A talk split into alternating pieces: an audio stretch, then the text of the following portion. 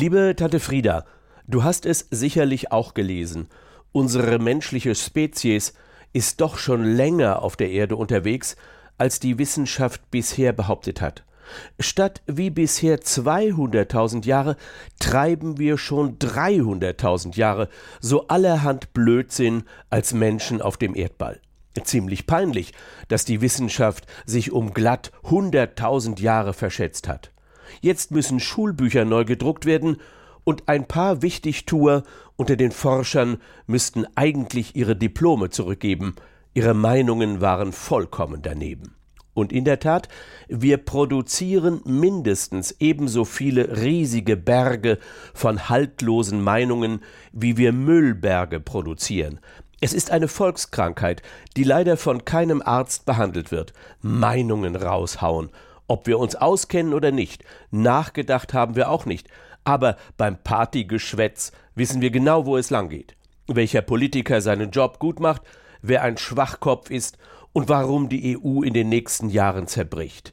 Wer meinungsstark ist, bekommt eher einen gut bezahlten Job, und Facebook zwingt uns regelrecht die ganze Zeit mit dem Like-Button zu allem und jenem im Sekundentakt etwas gut zu finden.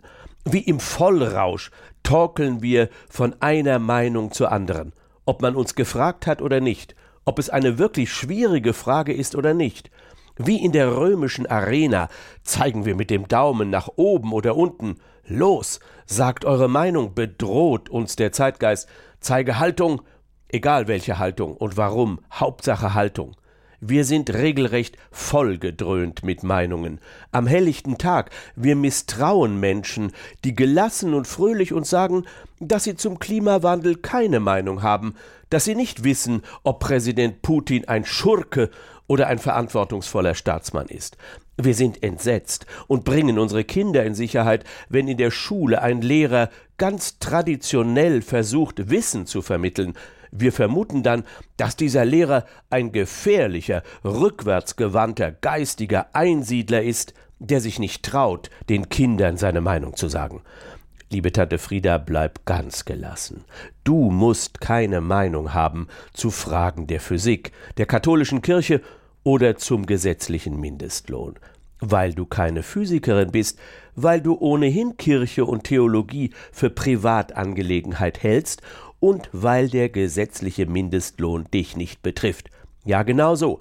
Weil wir nicht in einer Diktatur leben, haben wir nicht nur die Freiheit, eine Meinung zu haben, nein, die Krönung unserer Freiheit kann es sein, keine Meinung zu haben.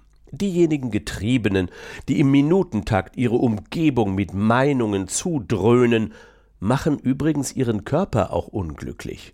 Je weniger Meinungen man hat, weil man um die Komplexität der Wirklichkeit weiß, umso entspannter kann man leben.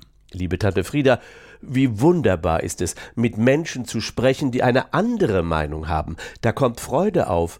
Und am schönsten ist es, bei einem guten Glas Wein auf der Terrasse, jetzt im herrlichen Juni, zum Beispiel heute Abend, sich selbst zu widersprechen. Mit vielen guten Argumenten, bis man selbst schachmatt ist. Ein kluger Schriftsteller hat mal gesagt, Gebt mir Informationen. Eine Meinung bilde ich mir selbst.